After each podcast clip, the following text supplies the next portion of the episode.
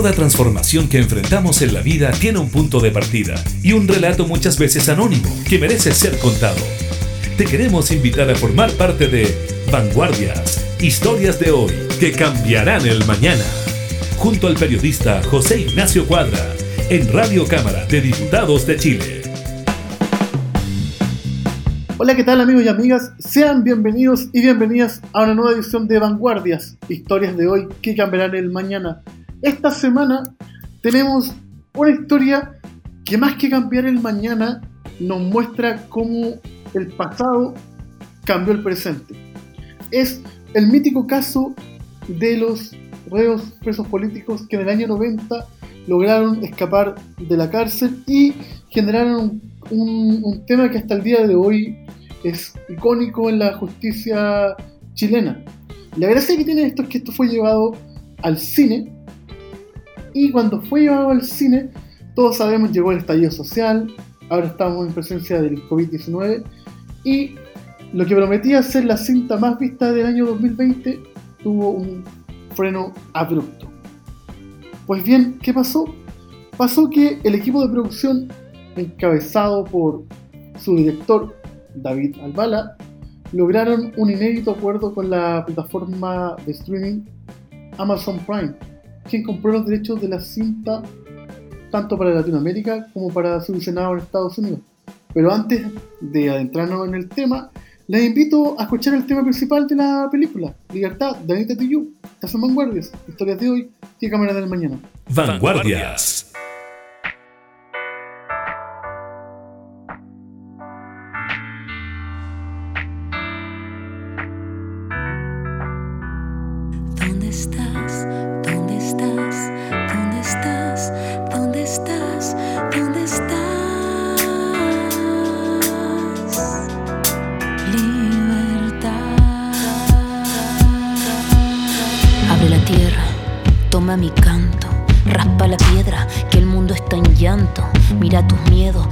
Apaga tu fuego, que todo tu cuerpo se ría sin sosiego.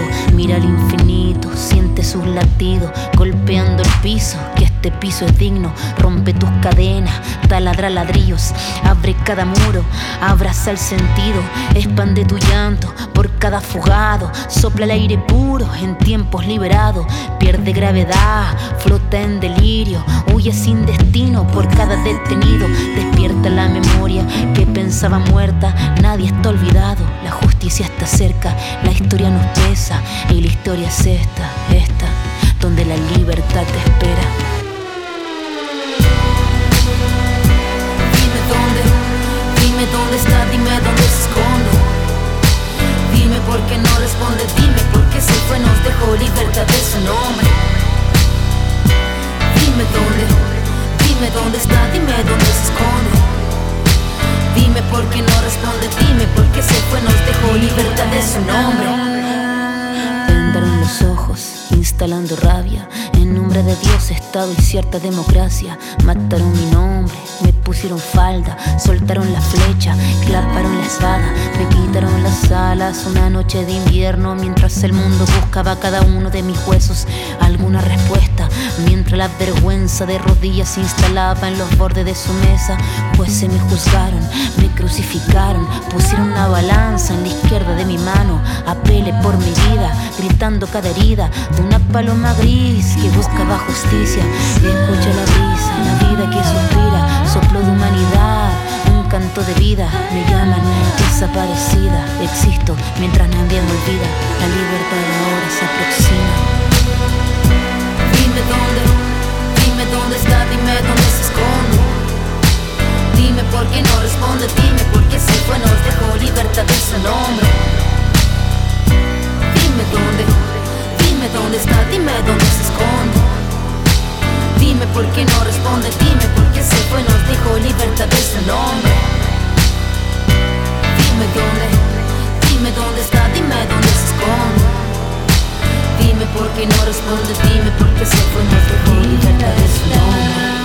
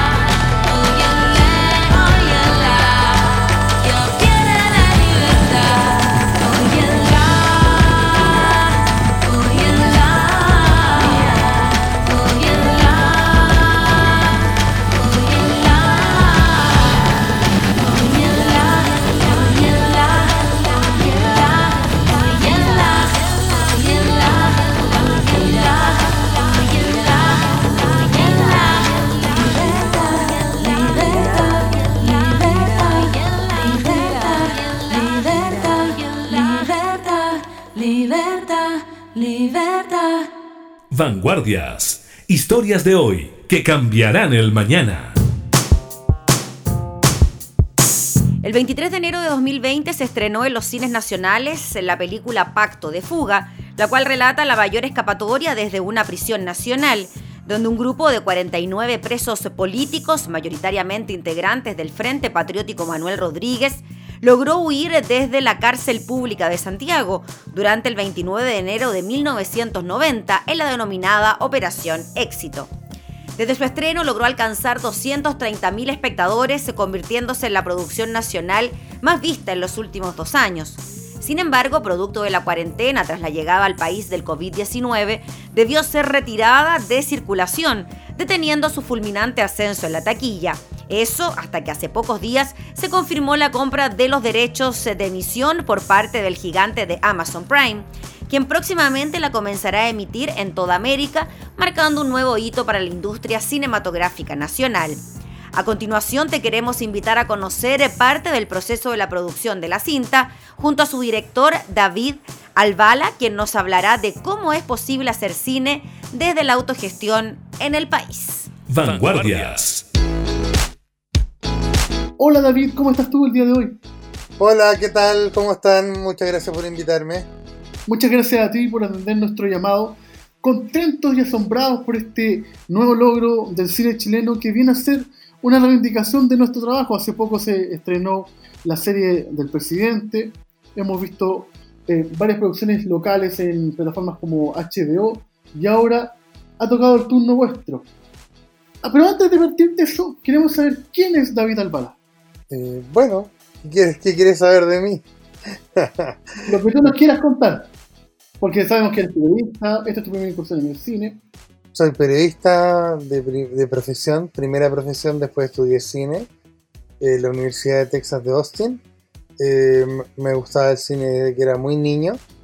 Eh, mi primera película la vi a los cuatro años, en el Cine Oriente, que está ubicado ahí en Pedro del Día. Me aburrí muchísimo. Y después mi madre me empezó a llevar al cine todos los domingos a las 11 de la mañana. Y de esa manera fui de alguna manera anidando el deseo de, algún día hacer películas. Em, en ese minuto solo las la vivía como espectador, obviamente. Eh, fue cuando ya estaba mucho más grande, cuando me di cuenta que quería realmente dirigir eh, y hacer películas y contar historias, que es algo que me apasiona, que me interesa mucho y que hoy día comanda lo que es mi carrera. Que igual si lo ponemos a pensar, eh, finales de los 70, 80, vislumbrar una carrera de cineasta en Chile era bastante complejo, ¿no? En plena dictadura, con las luces de la cultura bastante apagadas. ¿Cómo lograbas tú? Ser cineasta, ser cineasta en dictadura, dices tú, ¿eso? claro, como, como en ese tiempo pensar en, dedicarse al arte era bien complejo, ¿no? Sí, absolutamente.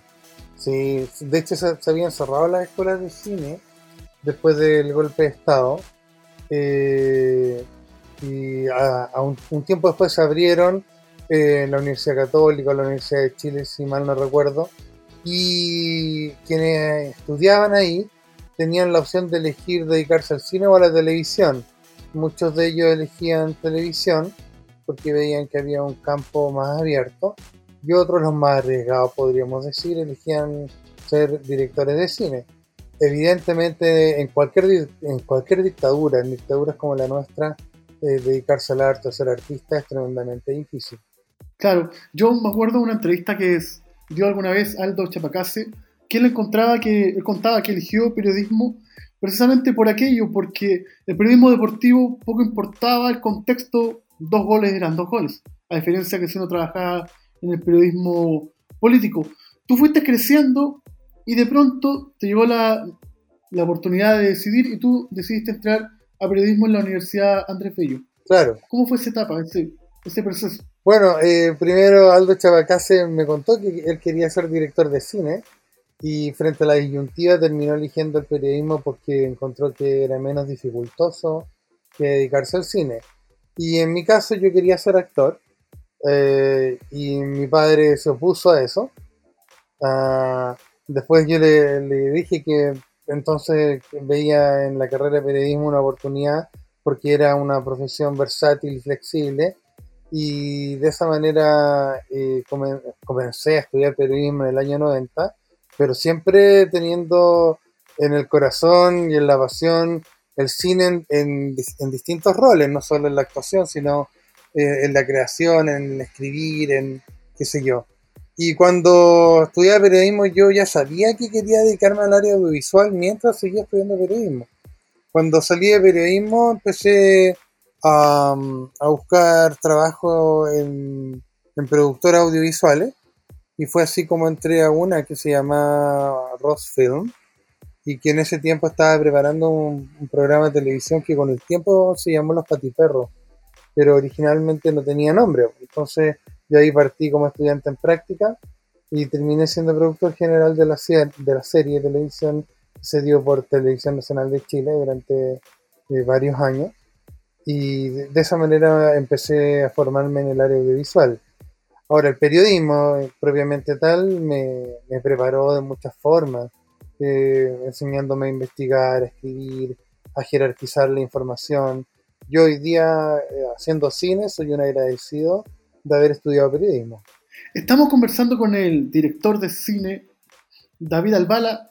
Vamos con una canción que podría aparecer en el soundtrack de la película, que vamos a comentar ahora de cuál se trata. Ustedes ya saben en su casa, pero siempre es bueno mantener el misterio. Estás aquí en Vanguardias, historias de hoy que cambiarán el mañana. Vanguardias.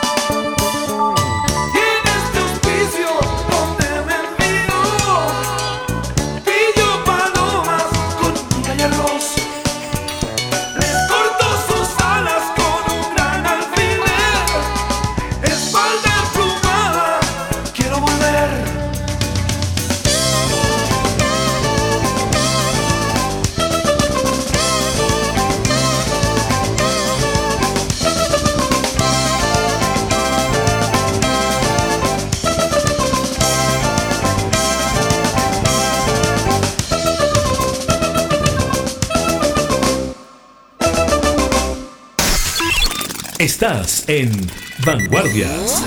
Historias de hoy que cambiarán el mañana.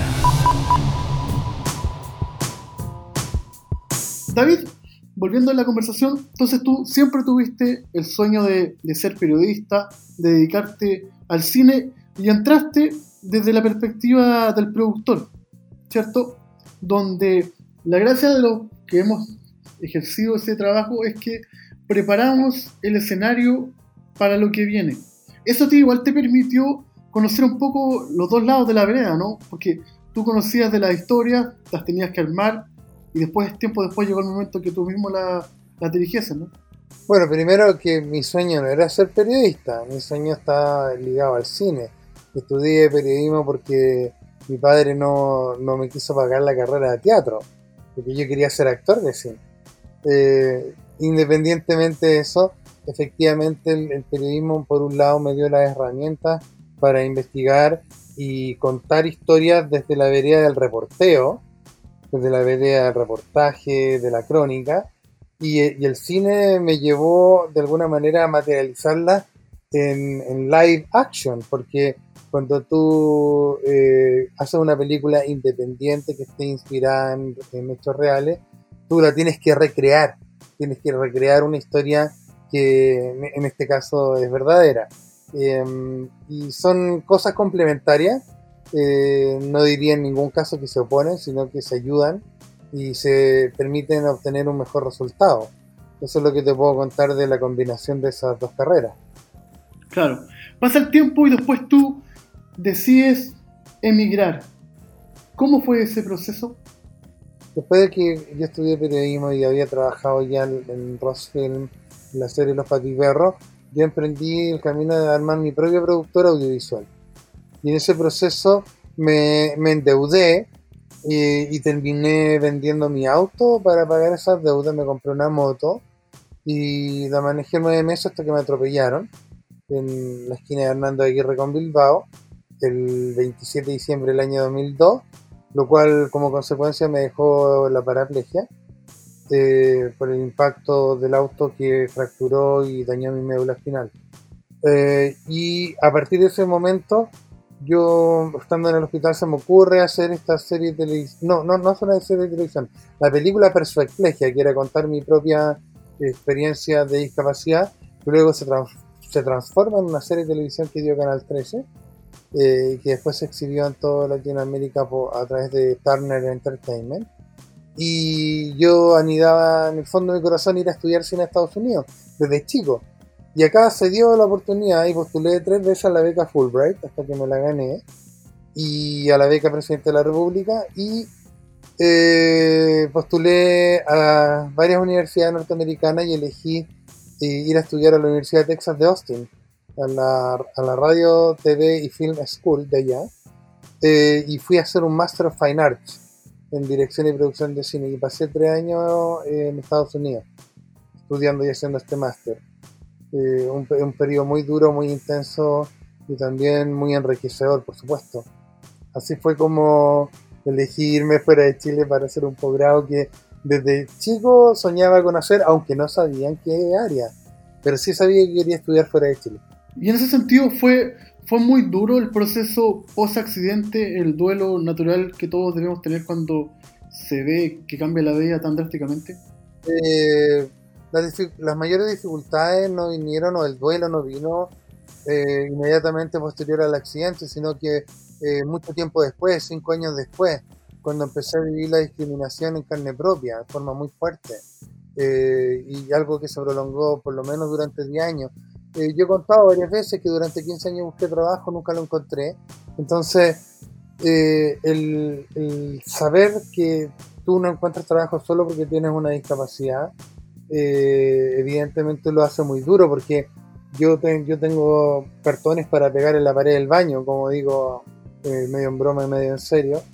Y en ese sentido, eh, la- las mayores dificultades o las mayores frustraciones vinieron cuando por discriminación yo no podía tener ninguna actividad laboral eh, remunerada, salvo las que me podía arreglar yo mismo construyendo mis propios trabajos o creando mis propios trabajos.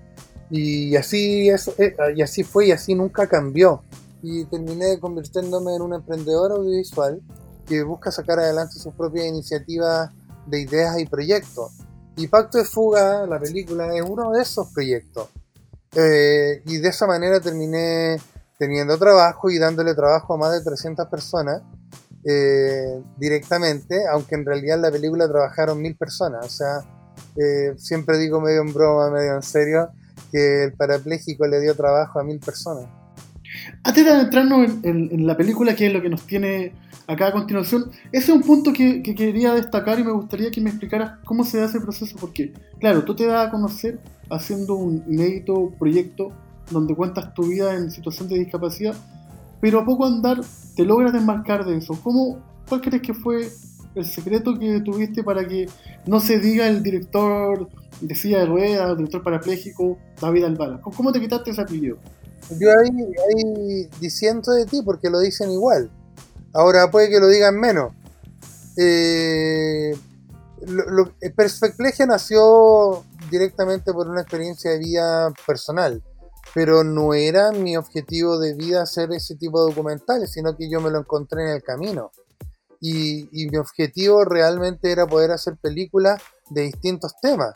Y cuando terminó de hacer Perspectlegia la serie, y quiero hablar de otras cosas, quiero contar otra historia y es por eso que me voy a estudiar cine a Estados Unidos porque allá voy a aprender a contar historias de distinto tipo y Pacto de Fuga, que es una película de ficción inspirada en hechos reales, eh, de alguna manera lo que me permite es mostrar que quiero hacer películas de cualquier tipo de tema que no tienen que ver con silla de ruedas eh, o, discapacidad.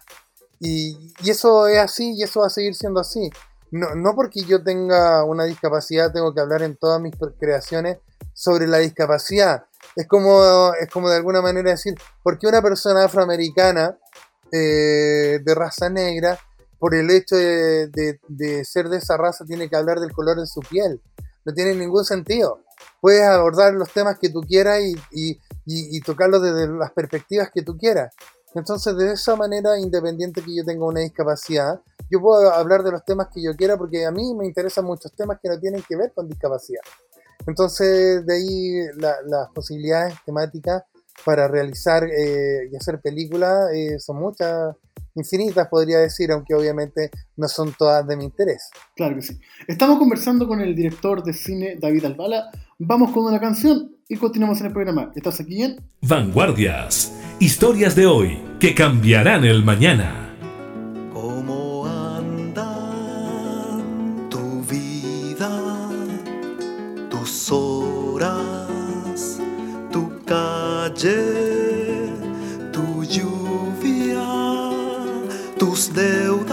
Eternas, tus cuotas?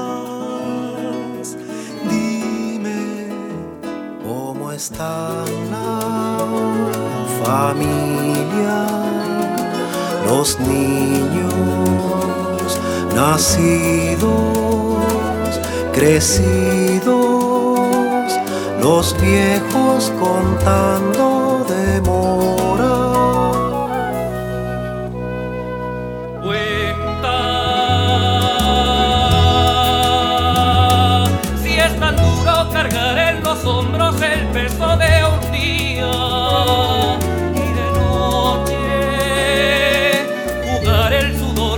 vertiente sedienta en amante reposo. Dime si con esas proezas gigantes acortas la espera, si esperanza te refresca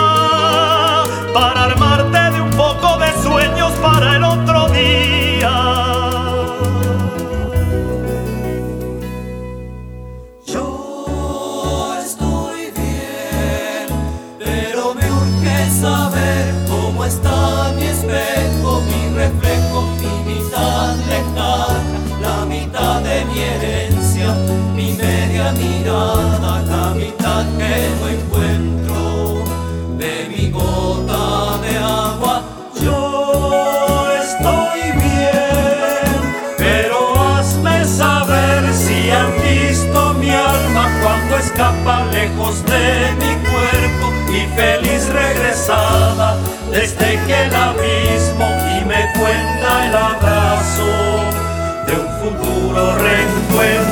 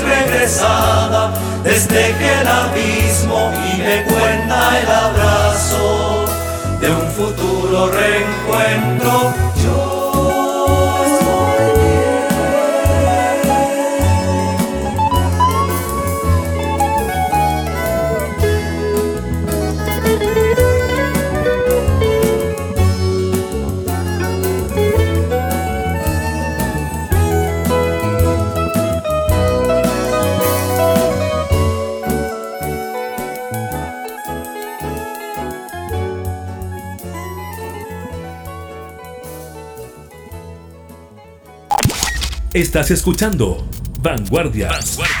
Historias de hoy que cambiarán el mañana. Con José Ignacio Cuadra. De vuelta en la conversación, David. Entonces el tiempo pasó y ¿en qué momento empezaste a imaginarte en tu cabeza la realización de Pacto de Fuga?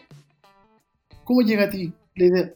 La historia la conocía porque la había leído en el diario en el año 90, 1990.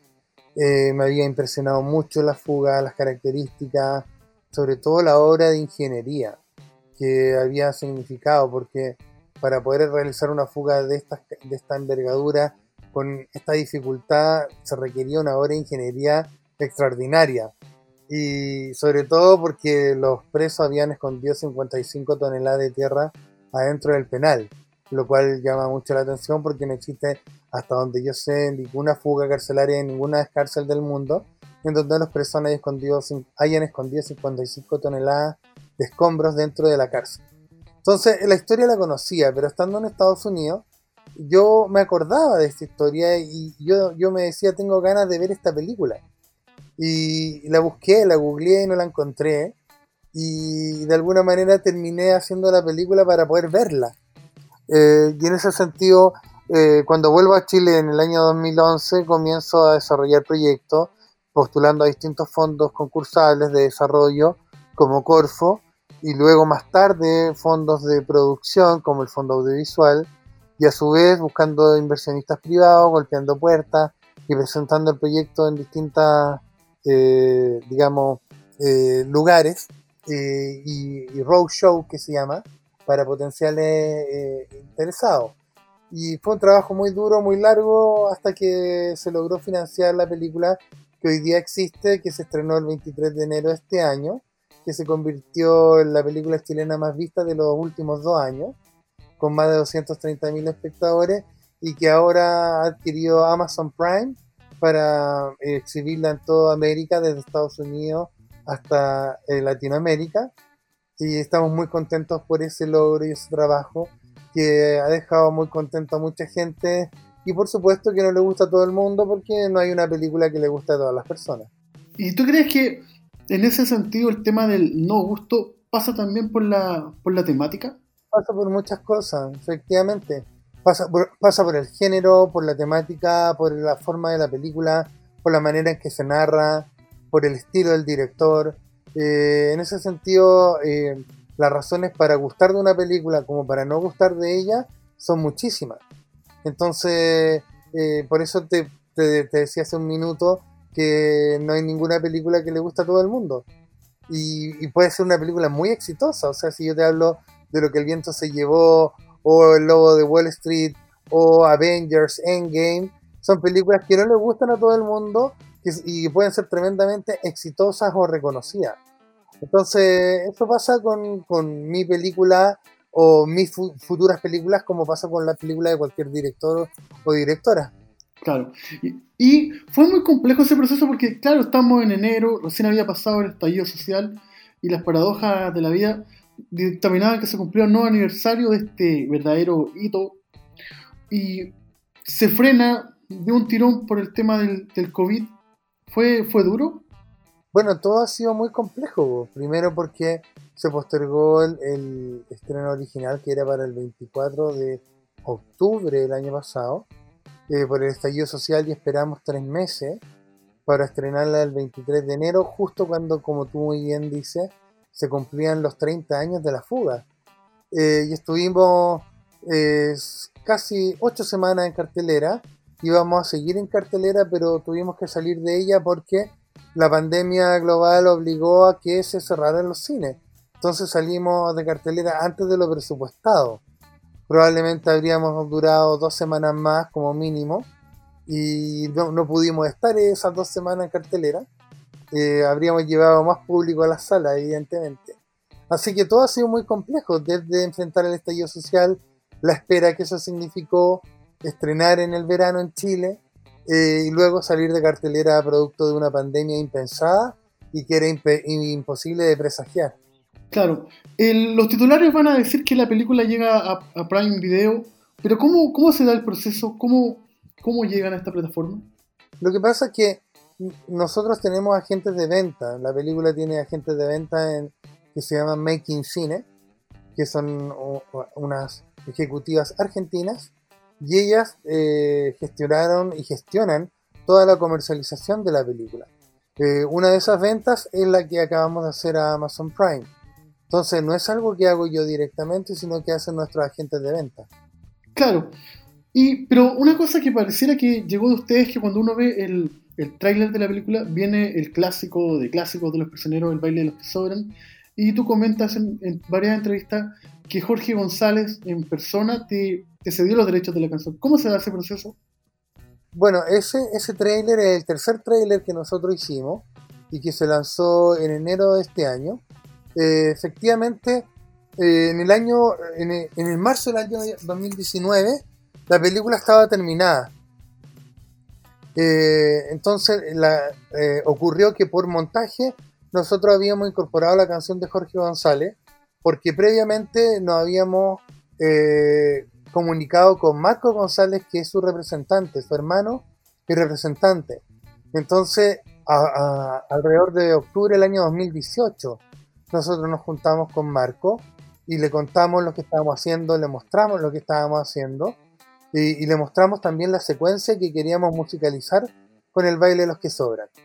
Eh, entonces, de esa manera se llegó al acuerdo de que eh, Jorge aportara eh, la canción El baile de los que sobran a la película. Y, luego, más tarde, eh, se incorporó también la canción al, al, al tercer tráiler promocional que se lanzó en enero de este año. Entonces fue una conversación en la cual mostramos lo que estábamos haciendo, lo que queríamos lograr con la película y que se dieran cuenta que era una película en la cual habíamos tomado todo seriamente para contar una historia con la máxima rigurosidad.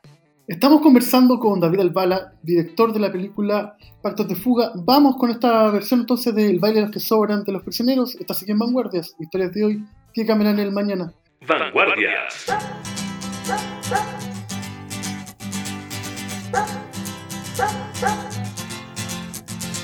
Es otra noche más de caminar. Es otro fin de mes sin novedad.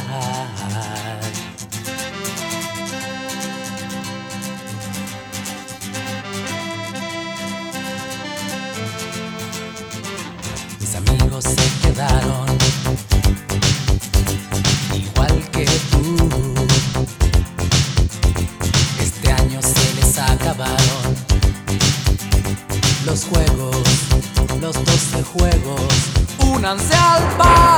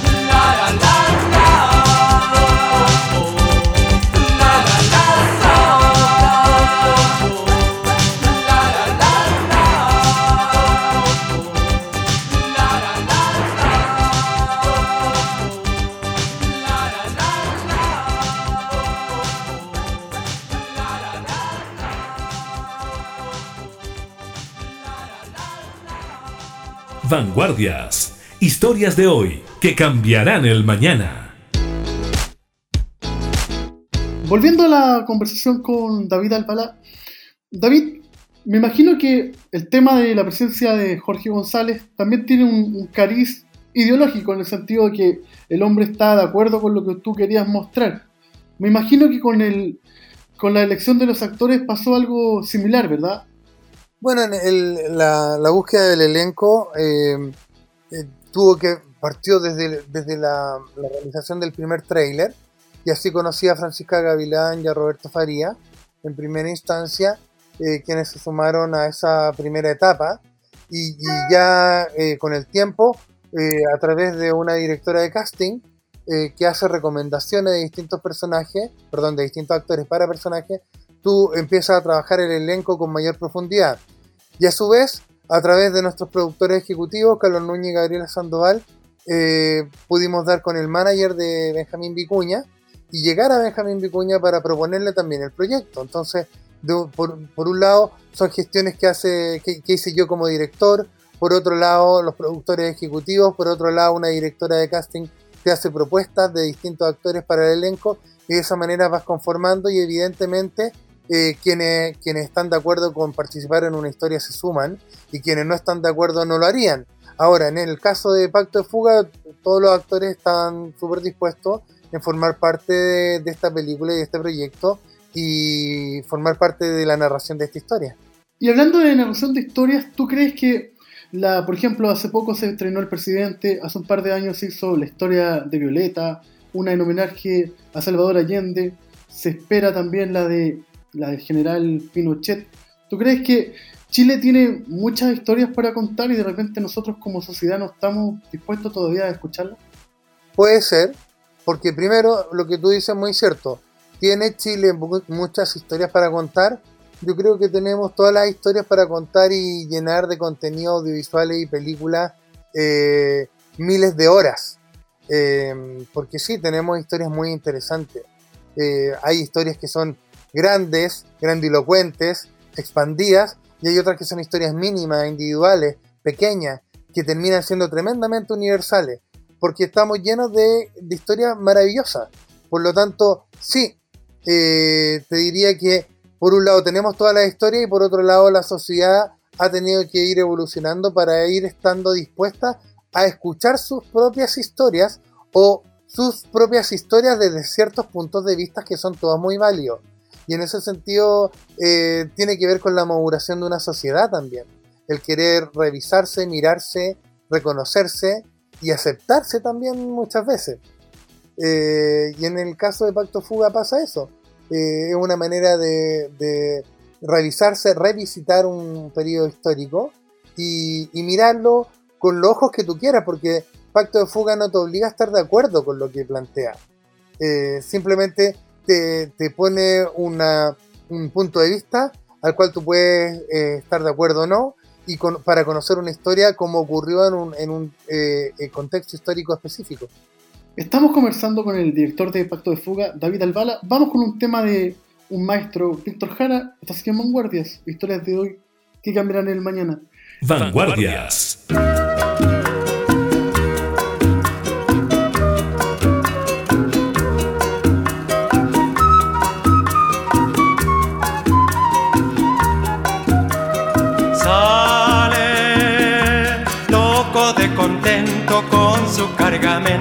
Para la ciudad, sí, para la ciudad. Lleva en su pensamiento todo un mundo lleno de felicidad, sí, de felicidad piensa remediar la situación del hogar que es toda su ilusión, sí. Y alegre el jibarito va cantando así, diciendo así, riendo así por el camino. Si yo vendo la carga, mi Dios querido. Traje a mi viejita voy a comprar. Y alegre también su mula va al presentir que aquel cantar es todo un himno de alegría. En eso lo sorprende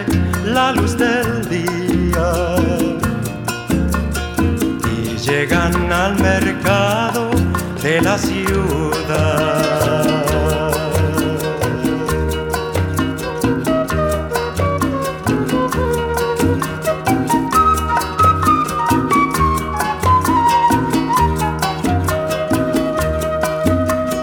Pasa la mañana entera sin que nadie quiera su carga comprar. Ay, su carga comprar. Todo, todo está desierto, el pueblo está muerto de necesidad, sí, de necesidad. Se oyen los lamentos por doquier de la desdichada por sí y triste el jibarito va cantando así, llorando así, diciendo así por el camino. ¿Qué será de Borinquen, mi Dios querido? ¿Qué será de mis hijos y de mi hogar? Borinquen, la tierra del Edén, la que al cantar el gran Godier llamó la perla de los mares. Ahora que tú te mueres con tus pesares, déjame que te cante yo también.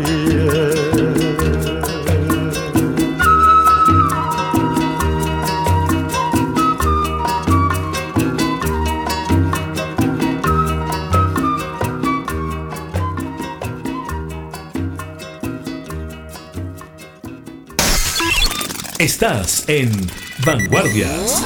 Historias de hoy que cambiarán el mañana. La parte final de la conversación, David, eh, me recordé una entrevista que dio hace un par de años Marco Enrique Minami, que contaba que la gracia del cine era hacer lo que no se veía en televisión. ¿Qué te pasa a ti cuando de pronto se ve una excesiva oferta cinematográfica de, de producciones que no sé si llamarlos de baja calidad, pero sí que parecieran un programa de televisión extendido? ¿Crees que eso a la larga dificulta que la gente se interese por el cine local? Tú dices cuando la- la- los contenidos audiovisuales de la televisión no son de la suficiente calidad eh, para la audiencia, ¿a eso te refieres? Claro, me refiero a cuando, por ejemplo, uno ve, por ejemplo, no sé, pues, cuando salió la segunda parte de la película de Kramer, parecía más un placement que, que una cinta. De pronto hay, hay películas que pasarían relativamente tranquilas como un programa de larga duración de un capítulo de televisión más que, más que una obra de cine. ¿Qué te pasa con eso? Bueno, eso puede ser, pues claro, efectivamente yo creo que hay películas de, distintas características también, porque cuando hablamos de, de Kramer, yo te diría que más, más que una película es un espectáculo, Eh, un espectáculo de comedia en donde lo que importa en, esa, en ese contenido es la performance que realiza Stefan Kramer, que es uno de los más grandes imitadores, podríamos decir, del mundo, no solo de Chile. Eh, y en ese sentido uno busca reírse con lo que hace él. Uno no, no, no busca otra cosa en una película de Stefan Kramer. Eh, busca pasarlo bien y reírse con los personajes que él imita en distintas situaciones que él los coloca. Ahora, eh, pueden haber películas de gran calidad o menor calidad en función de cómo las juzgue cada espectador, porque lo que a mí me gusta puede que no te guste a ti. Y, y eso es así. Eh, hay películas que pueden ser eh, eh, reconocidas por, eh, por gr- grandes jurados de festivales de cine que no le gustan a la mayoría de las personas, a las grandes audiencias, y, al revés, películas que le gustan a las grandes audiencias que no quedan seleccionadas en ningún festival de cine con reconocidos jurados. Entonces, efectivamente, cuando tú dices que una película puede parecerse a un programa de televisión de larga duración, puede pasar, por supuesto. Yo creo que ha- hay contenidos audiovisuales para todos los gustos y pueden tomar distintas formas. Algunas te convencerán, otras no te convencerán, pero uno no puede renegar de que eso no forme parte de la diversidad de contenido de los cuales uno se puede encontrar a diario.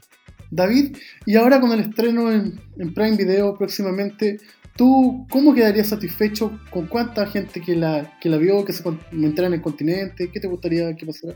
Bueno, la película se va a dar desde Estados Unidos a toda Latinoamérica, o sea, toda América exceptuando Canadá. Eh, más que decir con cuánto me sentiría satisfecho, eh, me gustaría que la vea más gente de la que la vio en Chile, evidentemente.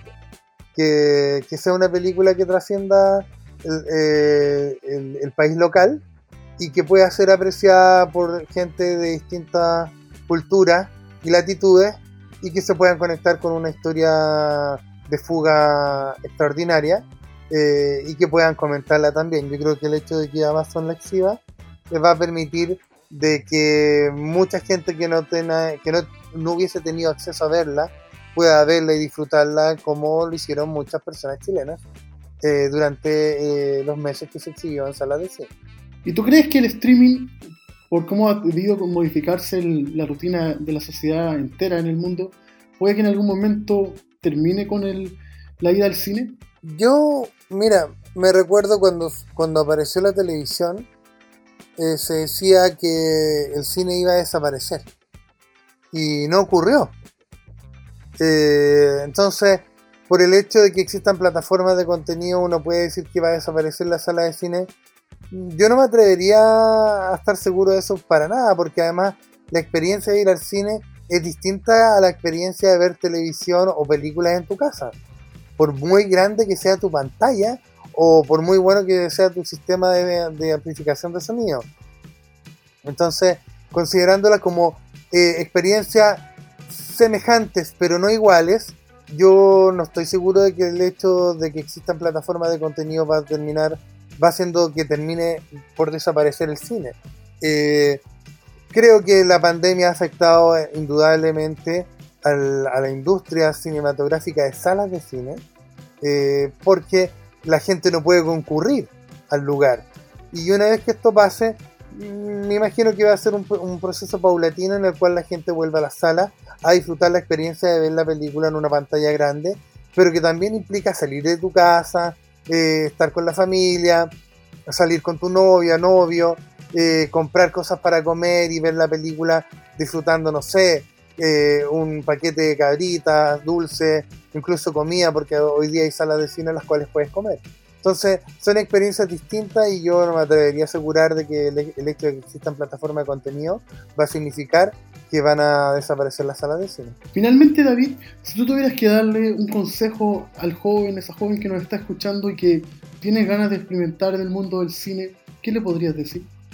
Bueno, le diría que lo primero que antes, de, antes que definir lo que uno quiere estudiar, más bien parta definiendo en qué uno quiere trabajar.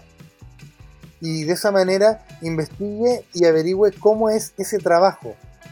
Una vez que se define cómo es ese trabajo, se puede definir qué es lo que se quiere estudiar para llegar a hacer ese trabajo. Y los que quieren ser eh, cineastas de, de distintos roles, porque no solo directores de cine, pueden ser, pueden ser productores, guionistas, lo que sea, eh, definen muy bien con- cuál es el trabajo que quieren hacer y una vez que lo tengan identificado y comiencen a estudiar, que tengan súper claro que la universidad no te va a dar todas las competencias para ser un buen profesional en ello, sino que eres tú el que estudia por su cuenta en su casa, el que se va formando a diario para ser un buen profesional el día de mañana. David, te quería dar las gracias por estos minutos de conversación, esperando que sea un éxito el visionado de la película en el streaming. ¿Podemos adelantar la fecha o todavía no? No, no podemos adelantarla porque ni siquiera yo la conozco. Ya, pero mientras guardamos, juntamos ansias y les recordamos a ustedes en sus casas que estamos disponibles tanto en Spotify como en las diferentes plataformas digitales para que escuches Vanguardias, historias de hoy que cambiarán el mañana. Yo soy José Inés Cuadra y en nombre de Marcelo Cid me despido hasta una próxima oportunidad. Hasta la próxima. Vanguardias, historias de hoy que cambiarán el mañana. Al contemplar tu mirada tan triste, vuelvo a pensar en ayer. Que caminaba sin miedo a tu lado, sin preguntar el por qué.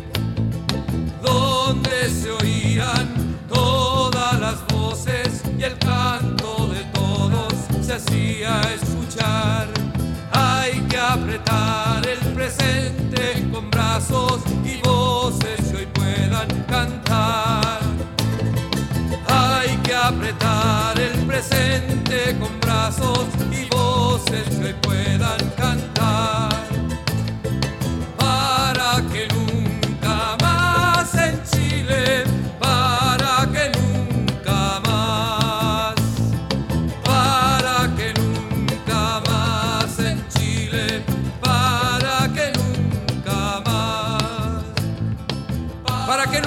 En Chile, los secretos calabozos vuelvan a morder la humanidad de mi pueblo, para que nunca más en Chile el hambre vuelva a estar en la boca de mi humilde pueblo. Para que nunca más en Chile la sangre hermana sea derramada y no deje florecer la libertad. Hay que apretar el presente con brazos y voces que hoy